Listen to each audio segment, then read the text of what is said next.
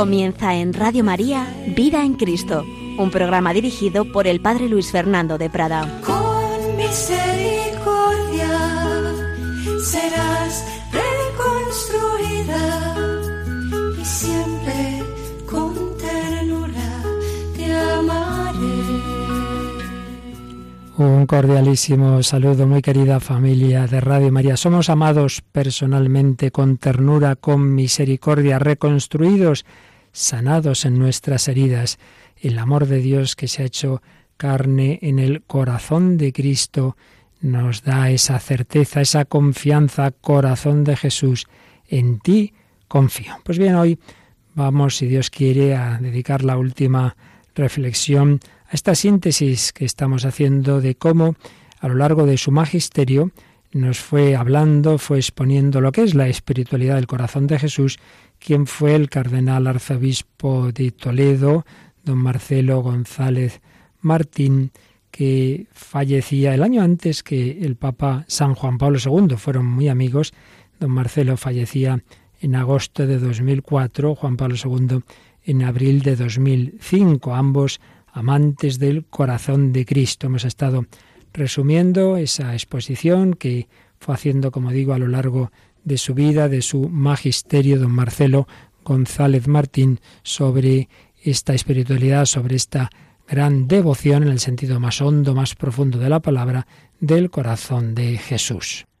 Y tras ver los aspectos más profundos, más teológicos, sobre lo esencial de esta espiritualidad, vimos también la relación entre corazón de Jesús y Jesucristo Rey.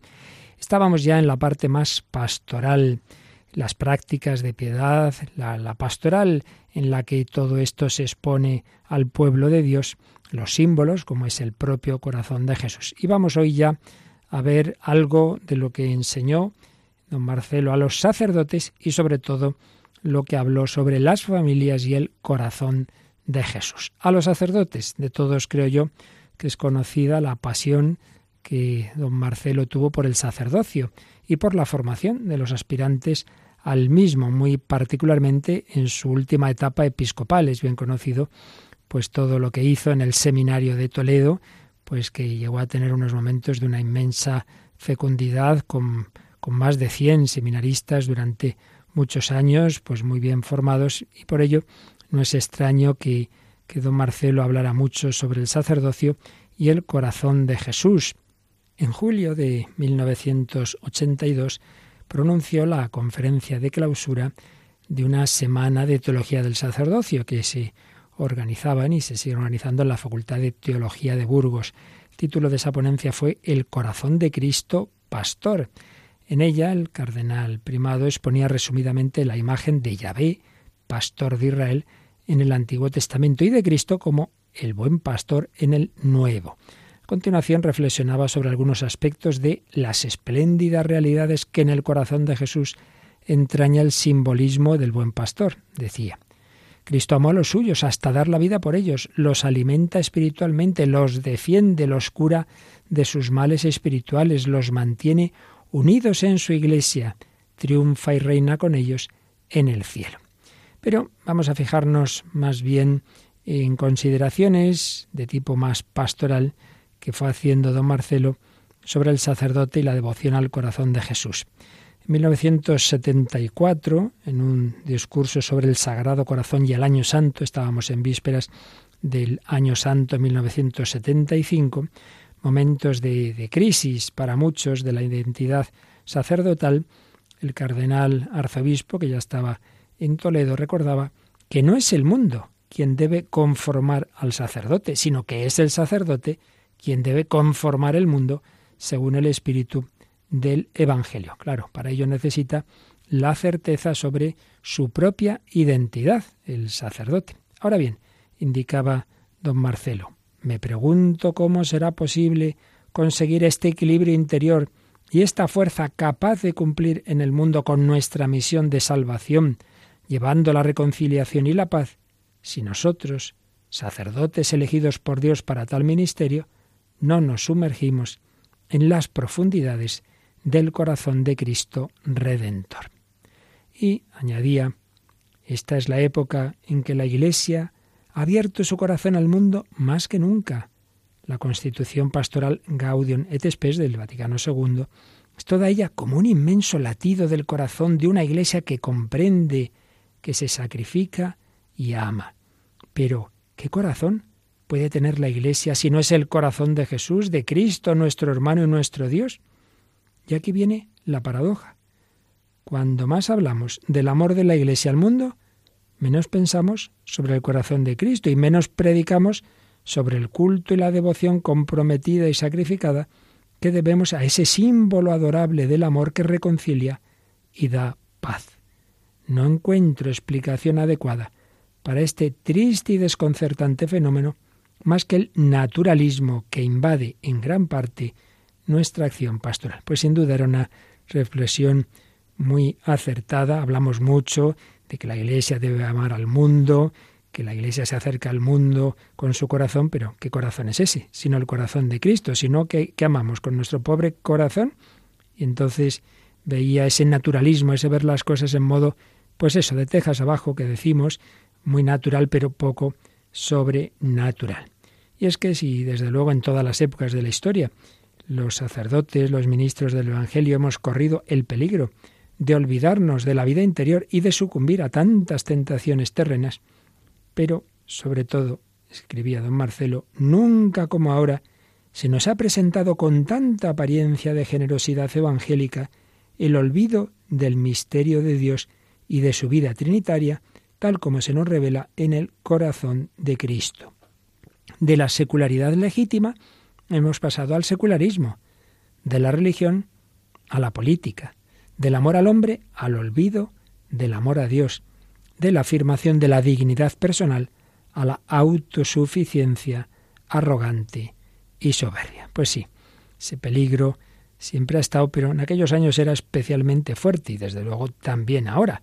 Una cosa es la secularidad legítima, lo que años después Benedicto XVI llamaría la laicidad positiva, entender que el mundo tiene sus dimensiones propias, sus leyes propias, es una cosa, pero prescindir de Dios, eso nunca podemos prescindir del Dios que ha creado el mundo, es evidente. Frente a estas desviaciones, don Marcelo enseñaba el corazón de Jesús y el culto y la devoción al mismo, tal como el magisterio de la Iglesia lo ha expuesto, nos apremian y nos llevan a un amor puro y sacrificado al mundo y a las necesidades de los hombres, y a la vez nos librarán a los sacerdotes en nuestra acción pastoral de todo desorden, por exceso o por defecto. Yendo ya a las conclusiones de esta reflexión, de este discurso, estamos resumiendo el Sagrado Corazón y el Año Santo, el cardenal González Martín señalaba eh, esta conclusión. Siendo la paz un don del corazón de Cristo Redentor, y dado que nuestra misión es ofrecer al mundo esa paz como fruto de la vida divina, encontraremos nuestra identidad sacerdotal precisamente en su corazón, por lo cual nuestra acción pastoral no podrá prescindir del culto y la devoción, es decir, del amor al sagrado corazón de Jesús. Pues un, un estupendo consejo para nosotros sacerdotes y en general para todo apóstol. No podemos prescindir de ese amor, de esa devoción al corazón de Jesús, de la cual también decía esto. La religión de Jesús no es sólo para pequeños grupos, es para el pueblo, para la masa inmensa de los creyentes o de los que a tientas buscan a Dios. Es la muchedumbre de los pobres que no tienen otro consuelo más que el de sentir confianza en un Dios que les ama. Somos nosotros los responsables de presentar debidamente y con toda dignidad los caracteres y exigencias de esta devoción. Y a lo que no tenemos derecho nunca es a privar al pueblo de algo que para el pueblo ha sido instituido o aprobado. Pues claro, si el propio Señor Jesús en sus inspiraciones y revelaciones y la Santa Madre Iglesia en su magisterio, tantos papas, han recomendado esta espiritualidad, esta devoción. ¿Quiénes somos tan listos ahí, esos teólogos pastoralistas y sacerdotes que dicen, no, no, no, esto no, vamos a otras cosas, hombre?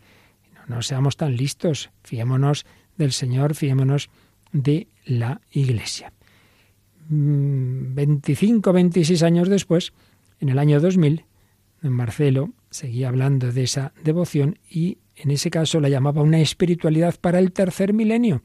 Y decía, si en un pueblo más grande o más pequeño, los sacerdotes en sus apostolados sobre comunidades y grupos ayudan a vivir la espiritualidad del corazón de Jesús, es fácil transformar el ambiente y vivir conforme al Evangelio un número creciente de personas y familias que hagan sentir en la sociedad el influjo de las grandes virtudes cristianas. Fijaos qué eh, onda expansiva estaba aquí don Marcelo señalando. Sacerdotes que viven esta espiritualidad y la difunden en sus apostolados sobre comunidades, sobre grupos. Entonces eso va extendiéndose a personas, a familias, y de las familias va entrando en la sociedad. Entonces se va notando el influjo de las grandes virtudes cristianas. Es el camino del apostolado por ósmosis, por transmisión vital.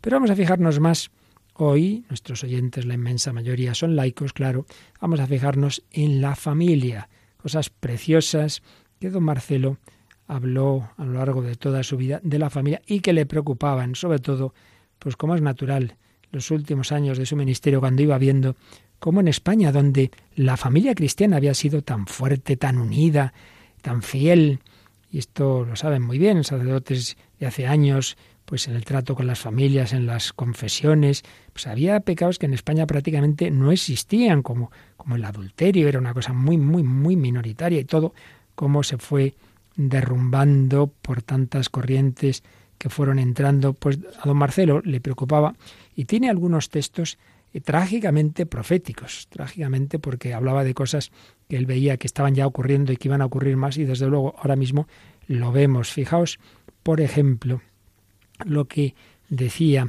allá también por ese año 2000, en concreto 2001, en el santuario de la Gran Promesa de Valladolid, decía lo siguiente sobre la familia. Es una situación verdaderamente dolorosa. Apenas queda ya la noción de sacramento. En la preparación al matrimonio, la frivolidad es un desastre. En el matrimonio ya celebrado, la perseverancia apenas existe. El divorcio y el aborto están a la orden del día. La infidelidad mutua deshace hoy lo que se construyó ayer. Las diversiones, las fiestas nocturnas, las invitaciones constantes a bodas y banquetes van horadando los muros de la institución y al cabo de cierto tiempo amenaza ruina. Las víctimas son siempre los hijos. No hay fortaleza suficiente para educarlos. A medida que crezcan los hijos, no será por una ascensión natural hacia la plenitud que había de llegar, sino hacia una decrepitud y un cansancio sin ilusión ni vigor, como si se tratase de una ruina anticipada. Eso si hay hijos, eso si hay hijos. Pues sí, desde luego, estamos en unos niveles de natalidad terribles. Si no los hay, sólo quedará la tristeza de una ancianidad semi-abandonada, sin fuerza para rezar, porque no se cree con suficiente fe, ni se tolera la debilidad generada por las enfermedades y los achaques.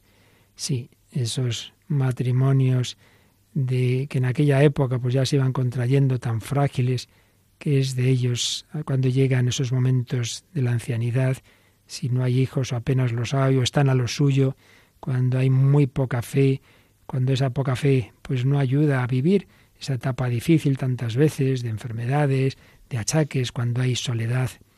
Seguía diciendo don Marcelo, la vida se acaba pronto y llega al final cuando menos se piensa, precedido de una enfermedad incurable, de la traición de un amigo, de la desilusión causada por el hijo o la hija ya mayores, que solo han pensado en sí mismos. ¿Era eso lo que tenían que hacer? ¿El dinero les ha dado plena satisfacción? ¿Se han equivocado en la elección del ser amado? ¿A quién acudir para mejorar su suerte? Del recurso a buscar consuelo en el Dios de la misericordia en quien creyeron de jóvenes o de niños, ya no queda nada, porque en la práctica han ido cayendo en un ateísmo del que se avergüenzan sin encontrar nada que pueda darle satisfacción, ni en un sacramento de la penitencia, ni en el perdón del Dios antaño amado, caminan torpemente los últimos pasos de su vida sin capacidad de retorno. Dichosos si al menos encuentran un amigo o una hija que en esas horas sombrías les ayuden a mirar con confianza a la Virgen María o al Sagrado Corazón de Jesús, o al menos a la cruz bendita que pueden coger con sus manos temblorosas y besarla con los labios mojados de sus lágrimas. Y terminaba ya en positivo después de haber descrito ese panorama sombrío, pero lamentablemente tan real, tan realista, lo vemos hoy día. Hablaba pues cómo el cristianismo se había ido extendiendo desde los primeros siglos y dando esa fe que hoy nos va faltando. Hablaba de esos cristianos que murieron por defender su ideal, respondieron con valentía a los que les pedían que renegasen de su fe, formaron matrimonios cristianos que se extendieron por los más diversos lugares, y junto a los mártires aparecieron los místicos, los predicadores de las verdades de la fe, las escuelas en que ofrecían las primeras y luego las últimas nociones y resultados de las culturas, los humildes cenobios y los grandes monasterios. Y en todos esos ambientes, con mayor o mejor profusión, ha habido siempre, siempre hombres y mujeres que vivieron entregados a la misericordia del Señor, al corazón de Jesús. Pues a ese corazón de Jesús le pedimos también nosotros por la familia, por el mundo de hoy, tantas veces tan lejos del Señor, pero el Señor nunca nos olvida. Jesucristo sigue queriéndonos, nos mira con misericordia, esa es nuestra esperanza, si no, estaríamos buenos. Esa misericordia de la que también habló mucho don Marcelo, ya lo recordábamos en días anteriores, esa misericordia de ese amor personal del corazón de Cristo que ahora también nosotros vamos a invocar, vamos a contemplar musicalmente.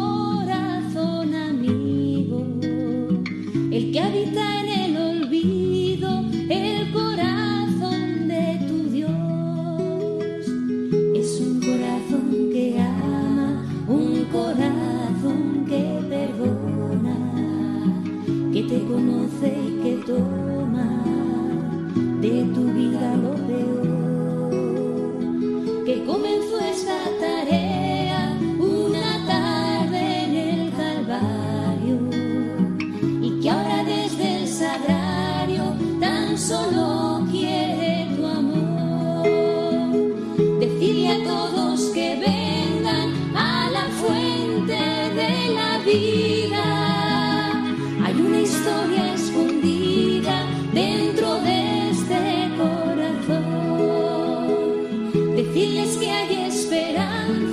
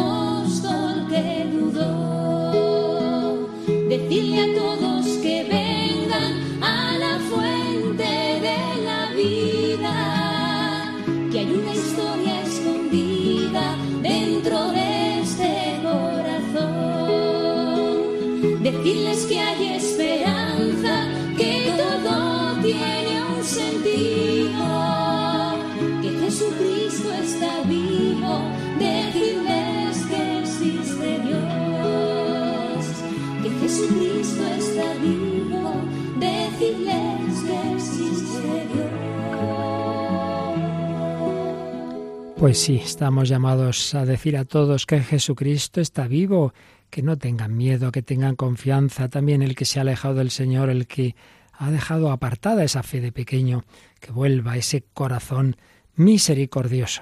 Estamos aquí resumiendo las enseñanzas de quien fue el cardenal arzobispo de Toledo, Marcelo González Martín, sobre el corazón de Jesús. Concretamente, estamos viendo algo de lo que decía sobre la familia. Si hemos hecho alusión a una de sus últimas exposiciones allá por el 2001, vamos a irnos bastante atrás, vamos a irnos al año 80.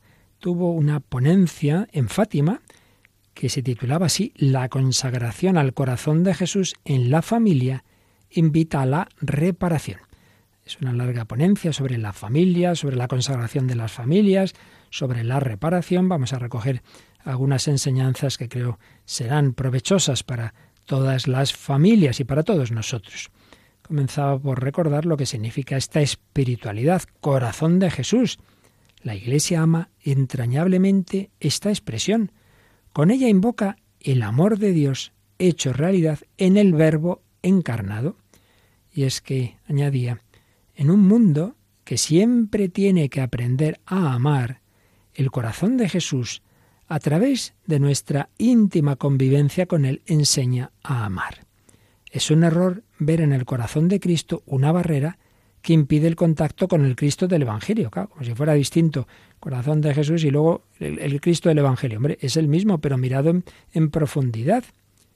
Para interpretar el mundo y la humanidad, la actitud cristiana es la de Cristo y su corazón pleno de amor, que redime y que salva, porque eso es todo amor verdadero, redención. Nadie puede poner otro cimiento que el ya puesto, el amor de Jesucristo, que se entrega hasta la muerte para redimir a los hombres de toda esclavitud y de todo dolor. Ahora bien, añadía, el corazón de Cristo, como símbolo y realidad de la persona del Verbo, es quien se presenta al hombre en el amor que triunfa de la muerte y quiere recapitular todas las cosas en sí mismo para devolverlas purificadas al Padre. Si se silencia esta encarnación histórica del amor de Dios en Jesús, aunque utilicemos expresiones referentes al amor de Dios, estamos lejos de captar su amor. Esto es muy importante. A veces sí, se habla del amor de Dios, bueno, pero, pero ¿dónde se ve ese amor de Dios? ¿Dónde se manifiesta? Pues en Cristo, en su corazón. Por eso añadía, nadie va a Dios si no es a través del amor redentor de Cristo.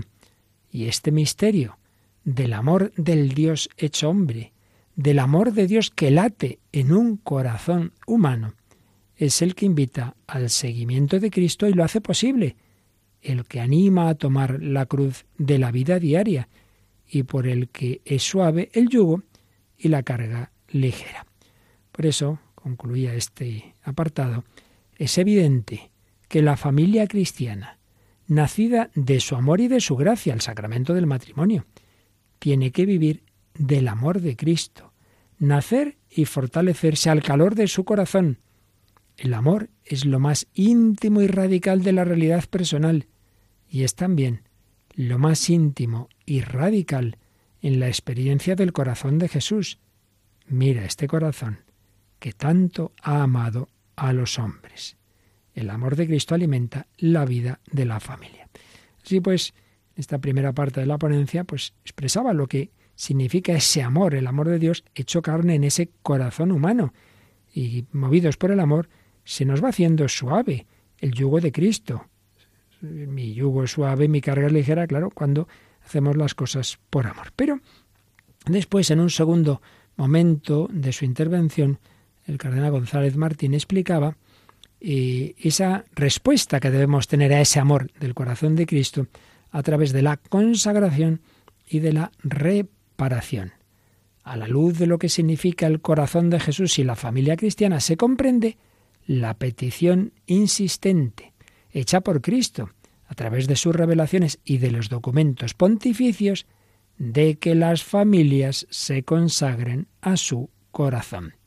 La sociedad de hoy necesita el testimonio de la familia como iglesia doméstica consagrada al corazón de Jesús. Bueno, pues esto evidentemente también vale hoy para nosotros.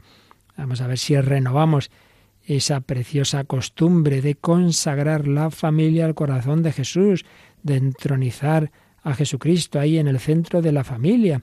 Pues hablar con vuestros sacerdotes y, y decir, mire, pues ayúdenos a prepararnos y que hagamos un día no un mero acto, sino que sea toda una actitud, toda una vivencia preparada de consagrarse al corazón de Jesús. Marcelo describía con bellos trazos la vida de una familia cristiana consagrada. Nacido el matrimonio cristiano del amor de Cristo, tiene que vivir también de las palpitaciones de su corazón. La familia que se consagra al corazón de Cristo vive sabiendo de quién se ha fiado y hace suyas las palabras de San Pablo. ¿Quién nos separará del amor de Cristo? Una consagración que implica una adhesión y una conformación total, y que tiene dos aspectos. Cristo que llama e invita y la respuesta por parte del hombre a ese amor que nos amó primero.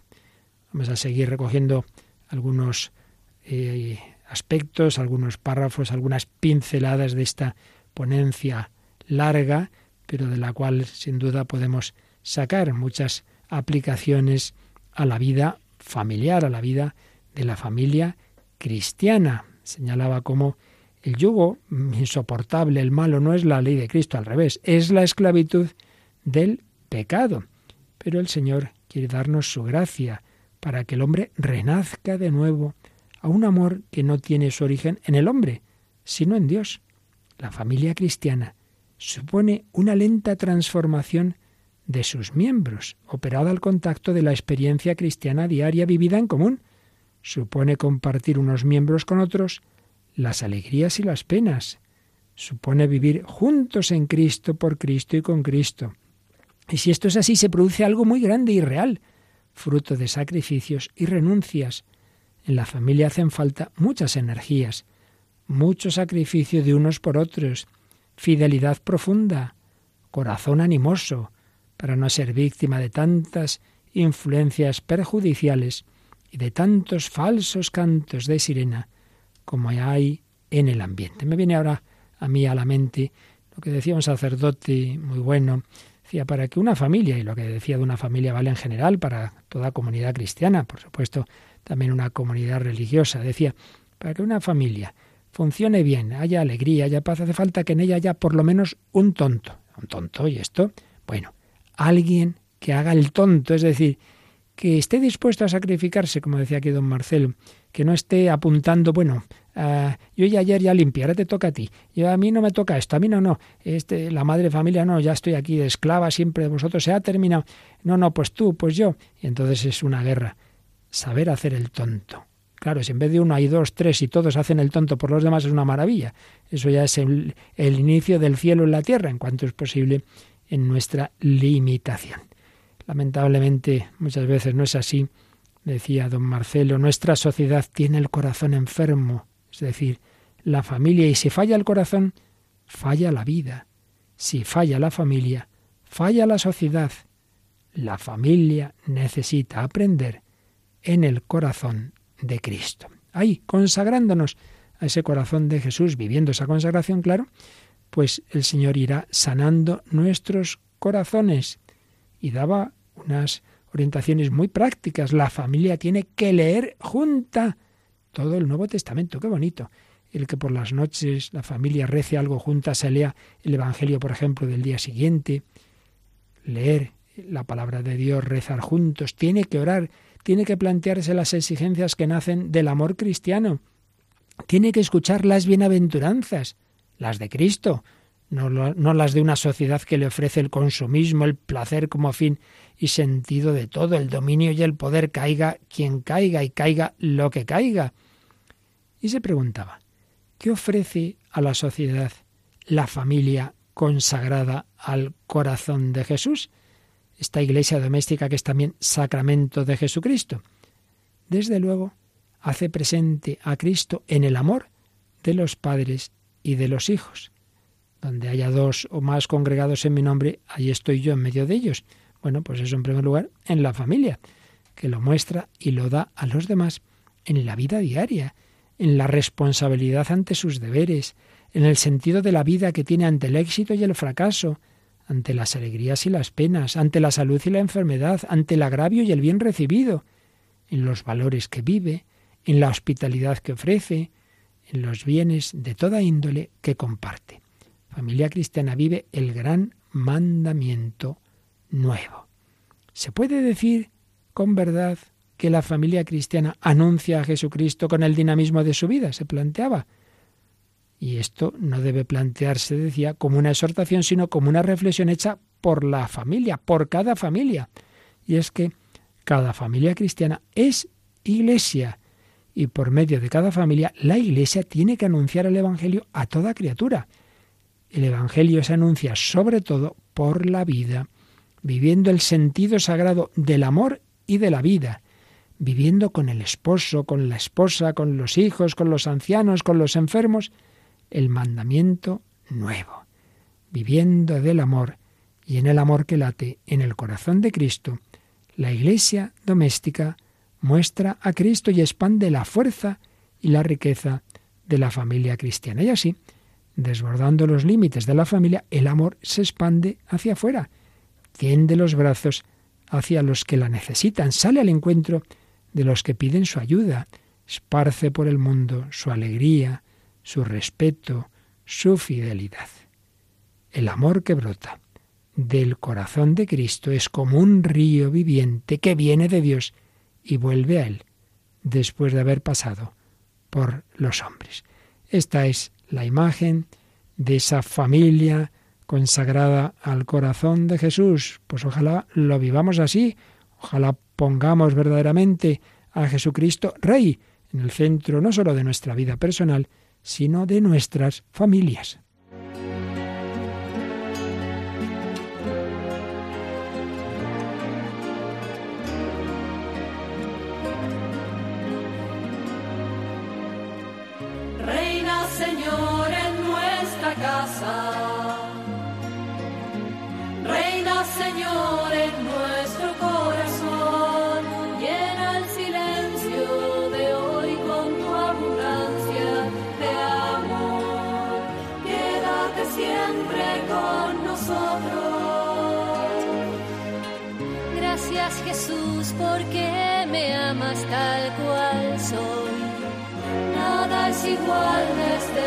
Supe de tu amor.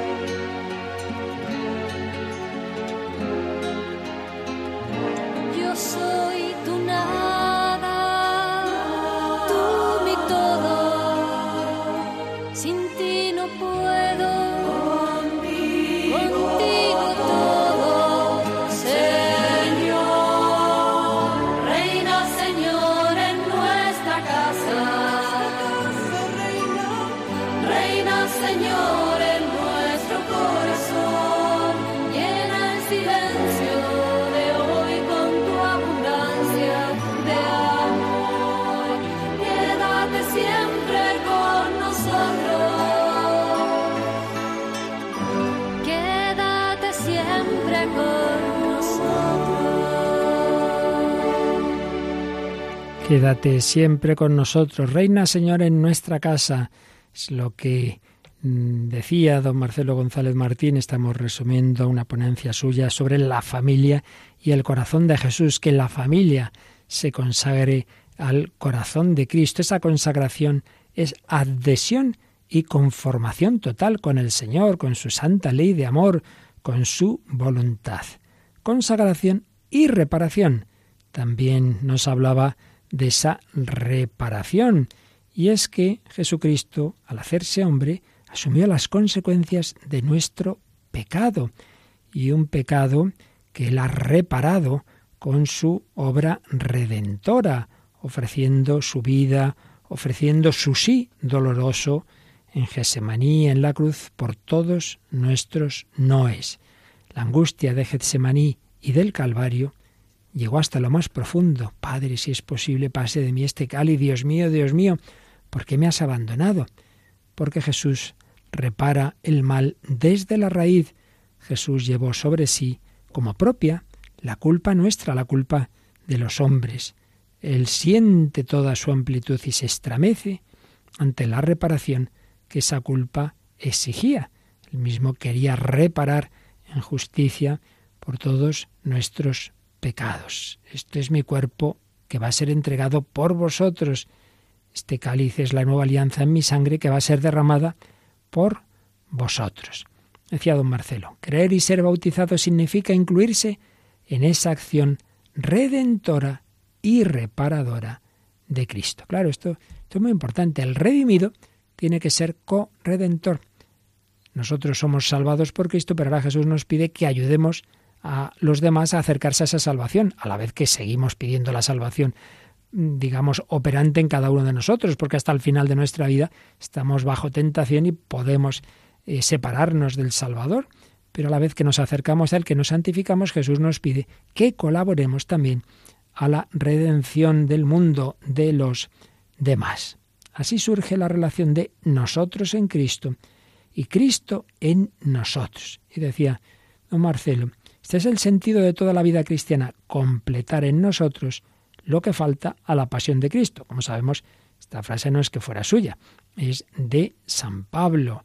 En Colosenses 1:24, San Pablo dirá, me alegro por los padecimientos que soporto por vosotros y completo en mi carne lo que falta a las tribulaciones de Cristo en favor de su cuerpo, que es la Iglesia. No es que falte en sí mismo nada, a lo que hizo el Señor. Lo que falta es que lo apliquemos a nuestra vida, que eso que vivió Él en su cuerpo físico, lo que vivió en la cabeza, lo vivamos los miembros en el cuerpo místico. Decía el cardenal, la familia que se consagra al corazón de Jesús vive con sentido de redención y tiene que ser un instrumento reconciliador del amor de Cristo. Fijaos qué bonito cuando se funda una familia cristiana tiene que levantarse la bandera de un amor inseparable que ondea por encima de las tornadizas inclinaciones del corazón. Don Marcelo tenía lenguaje elegantísimo. Tiene que levantarse la bandera de un amor inseparable que ondea por encima de las tornadizas inclinaciones del corazón. Y este amor de los unos por los otros solo es fuerte y constante cuando se funda en el amor redentor de Cristo. Claro, por eso, queridos amigos de Radio María, cuando una sociedad, como es el caso de España, va perdiendo la fe, la vinculación con Cristo, enseguida se nota, entre otras cosas, en que se rompe la familia. Porque quien une más que el propio Jesucristo, si nos separamos de Cristo, nos separamos entre nosotros y en primer lugar se separan aquellos que decían haberse unido en Cristo, pero que luego ya no tienen a Cristo en el centro de su amor, de su vida familiar. Pues vamos a pedir al Señor vivir, vivir la consagración, vivir la reparación. Decía también don Marcelo, los cónyuges están llamados a crear una atmósfera de familia en la que los hijos sean felices y vivan en plenitud y con dignidad una vida humana y cristiana. Y para ello se requieren sacrificios, cada miembro de la familia debe convertirse en siervo de los otros, lo que decíamos antes de saber hacer el tonto, compartiendo sus cargas. Es necesario que cada uno sea solícito no sólo por la propia vida, sino también por la de los otros miembros de la familia. Esto, pues ya lo sabemos. Si uno va al matrimonio o va a la vida familiar, a que me hagan feliz a mí, a ser feliz yo, pues al final mal asunto. Tú vete a hacer felices a los demás. Si todo el mundo hace eso, entonces es una maravilla. Si no, es una guerra. La familia cristiana está llamada a ser, decía don Marcelo, mensajera y artífice de la reparación, de la unidad y de la paz. Una familia es cristiana cuando todo el dinamismo de su vida está determinado por Él, por Jesús. Jesús que exige que la familia como tal se pronuncie por Él. Fijaos, esto es importante, no basta que individualmente cada miembro sea cristiano, cada uno reza por su cuenta. Bueno, sí, pero también como familia, por eso consagrarse como familia. Hombre, qué bonito cuando van los padres, los hijos unidos a la misa. Eh, será más fácil de pequeños, pero luego, al menos de vez en cuando, vivirlo también así. La familia que realmente ama al Señor guarda su palabra y Él permanece en ella. Y muchas veces tendrá que elegir la familia, como cada uno de nosotros, entre el reino de Cristo y los obstáculos terrenales, ventajas, relaciones humanas, posibilidades de poder y placer. Sí, claro que sí. Y uno recuerda, pues, decisiones que ha visto tomar a, padres de familia cuando ha dicho, mira, si vamos a este sitio nos irá mejor económicamente, pero mm, ahí el ambiente es peor, nuestros hijos no se van a educar cristianamente y han tomado opciones difíciles, pero en coherencia con su conciencia cristiana. Seguía diciendo Marcelo, si la familia permanece en fidelidad, ningún poder terrenal puede contener la fuerza del grano de mostaza. Me viene también a la mente, estamos en tiempos difíciles, de laicismo, etcétera. Pues digo, me viene a la mente lo que oía yo contar hace muchos años de aquella Polonia bajo el yugo comunista, con tantas dificultades, con prohibiciones de hablar de Dios en la escuela, etcétera. Bueno, sí, pero había una familia muy unida a Cristo y en esa familia se transmitía la fe y se vivía con, con, una profundidad muy grande, hasta el heroísmo, hasta el martirio. Claro, pues esa nación se mantuvo fiel a pesar de un sistema político opresor. Pues tomemos la enseñanza. No hay poderes en el mundo de hoy que, por más que hagan, sean capaces de, de acabar con la fe si la familia la vive, si nos tomamos en serio que lo más importante que hay que transmitir no es lo material, no es una educación excelentísima, no sé cuántos idiomas, sino ante todo la, la vida de la fe y el idioma del amor de Cristo, del amor del prójimo. Dice también don Marcelo, insistiendo en esa idea de que hay que vivir el cristianismo en familia, no puede ser algo que cada uno haga por su cuenta. Si la familia vive esclava del trabajo, de las ocupaciones, el dinero y la política, y Cristo es un además un además. ¿eh? Tenemos eh, pasarlo bien, esto, lo otro. Bueno, y además, bueno, pues rezamos algo y vamos a misa. Si esto es así, todo será vacío. Si en la familia no hay auténtica vida cristiana, ¿qué habrá en la sociedad? Creer significa entrar en Él, en Jesucristo. Cristo ha tomado nuestra existencia en su corazón. Qué bella expresión. Cristo ha tomado nuestra existencia en su corazón, la ha vivido y la ha padecido hasta su extremo, y en ello ha encontrado expiación nuestra culpa. Sí, Jesús asumió nuestra culpa en el sentido de que cargó con el dolor, con el sufrimiento que nosotros mismos hemos metido en el mundo, y así ha expiado por nuestros pecados. La privación y el sufrimiento han recibido otro carácter distinto por la redención han quedado asumidos en el dolor de Cristo y en él se convierten en expiación por la culpa propia y de los demás. Y eso hay que vivirlo en familia. La familia que se configura así con Cristo encuentra impulso, sentido y fuerza también para su trabajo en el mundo. Tiene que asumir la responsabilidad de ser fermento en la sociedad, recordando lo que hicisteis a uno de estos, mis hermanos más pequeños, a mí me lo hicisteis. En cada vida humana se vuelve a decidir el sentido de la redención, en cuanto en cada hombre la venida de Cristo, su vida y su muerte, haya su pleno cumplimiento o no. Un amor de Dios, pues, que ha de echar su raíz en nosotros y ha de pasar a los demás, y esto empieza en la familia.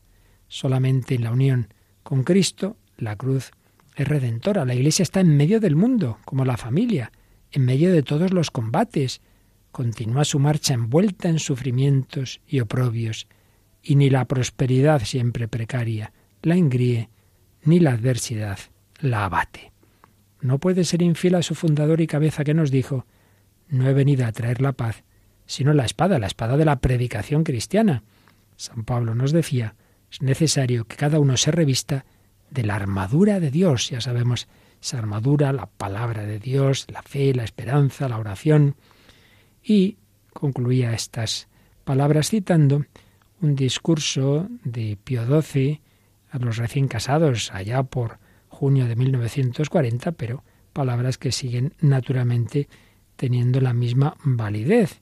Cuando hablaba de la devoción al Sagrado Corazón, decía Pío XII, la imagen del divino corazón rodeado de llamas, coronado de espinas, abierto por la lanza, recuerda hasta qué punto Jesús amó a los hombres y se sacrificó por ellos, hasta agotarse y consumirse. El lamento del Salvador por la infidelidad y las ingratitudes de los hombres imprimen además a esta devoción un carácter esencial de penitencia expiadora. Pío XII citaba a su predecesor Pío XI, que había hablado en la encíclica Miserentísimos Redentor de la reparación. Consagración y reparación. Estos dos elementos hacen a la devoción del Sagrado Corazón eminentemente apta para preparar y promover el orden quebrantado y así preparar y promover el retorno de la paz. Haced pues de este corazón el rey de vuestra casa y estableceréis en ella la paz. Tanto más cuanto que Él mismo, renovando y determinando las bendiciones de su Padre Celestial hacia las familias fieles, prometió hacer reinar la paz en aquellas familias que le fueren consagradas. Pues eso, vivamos nuestras familias en esa actitud de consagración y recibiremos el cumplimiento de esas promesas del corazón de Cristo que ha prometido esa paz interior, no el pasarlo bien y el bienestar, sino la paz del corazón.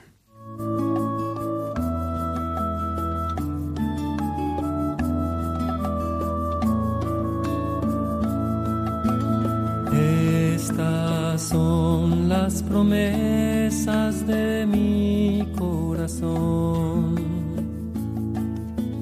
Estos son los regalos todo el que ama mi corazón divino, para todo el que anuncie esta santa verdad. Todo el que ama mi corazón divino, para todo el que anuncie esta santa verdad.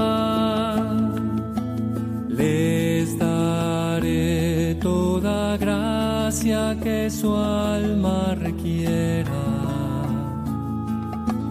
Paz daré a sus familias, consuelo en su dolor. Refugio seguro, seré toda su vida. Y en la hora de su muerte seré su protector, un refugio seguro, seré toda su vida y en la hora de su muerte seré su protector.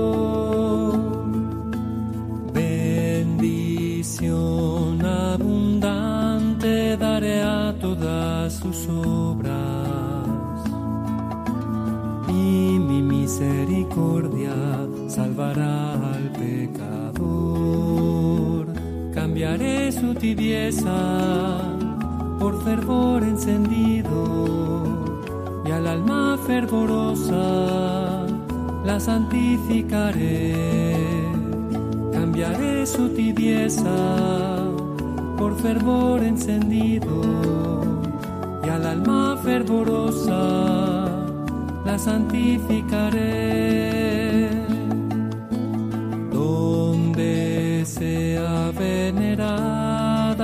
Imagen sagrada. Un lugar de gracia será, yo lo bendeciré.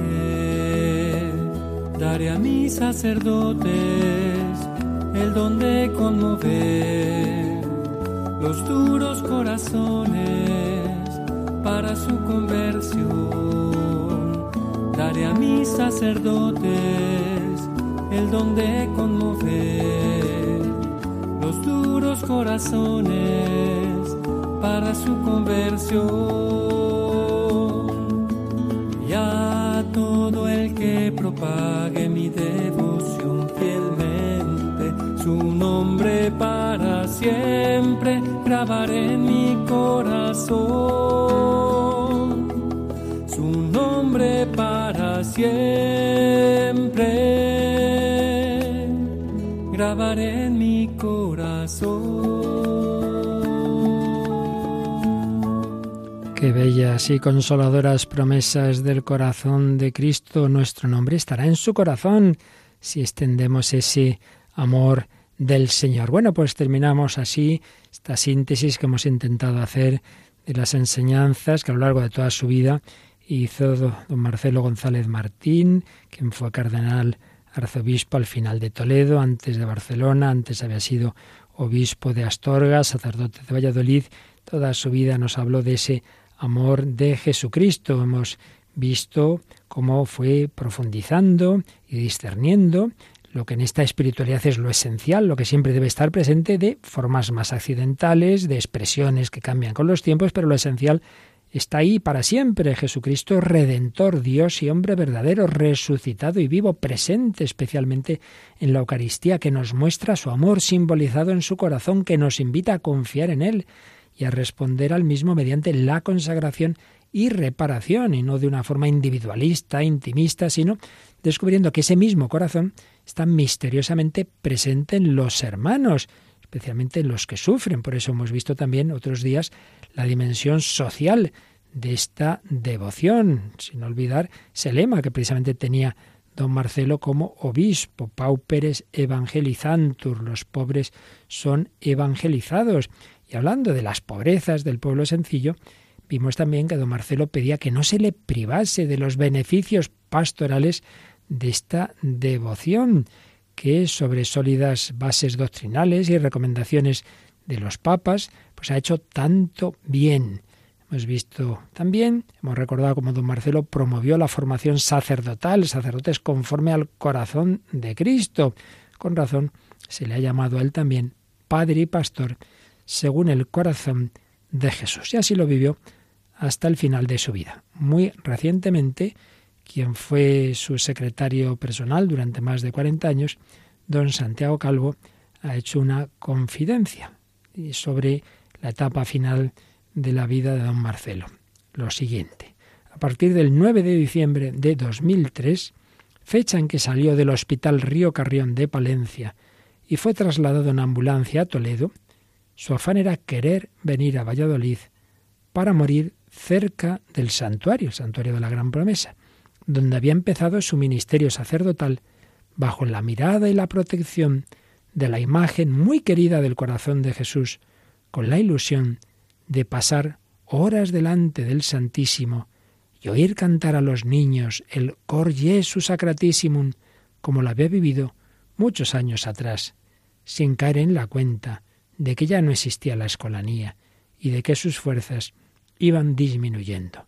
Poco a poco iba perdiendo la movilidad y su traslado no era viable. Pues no, no fue viable pero aunque no pudiera morir en Valladolid, sin duda que se cumplió en él esta promesa que hemos oído en la última canción, esa promesa del corazón de Jesús a sus devotos. Mi divino corazón será su refugio seguro en este último momento de la muerte. Pues ya lo sabemos, también nosotros, corazón de Jesús, será nuestro refugio en ese momento de la muerte si hemos intentado vivir en ese amor, en esa confianza, en ese sagrado corazón.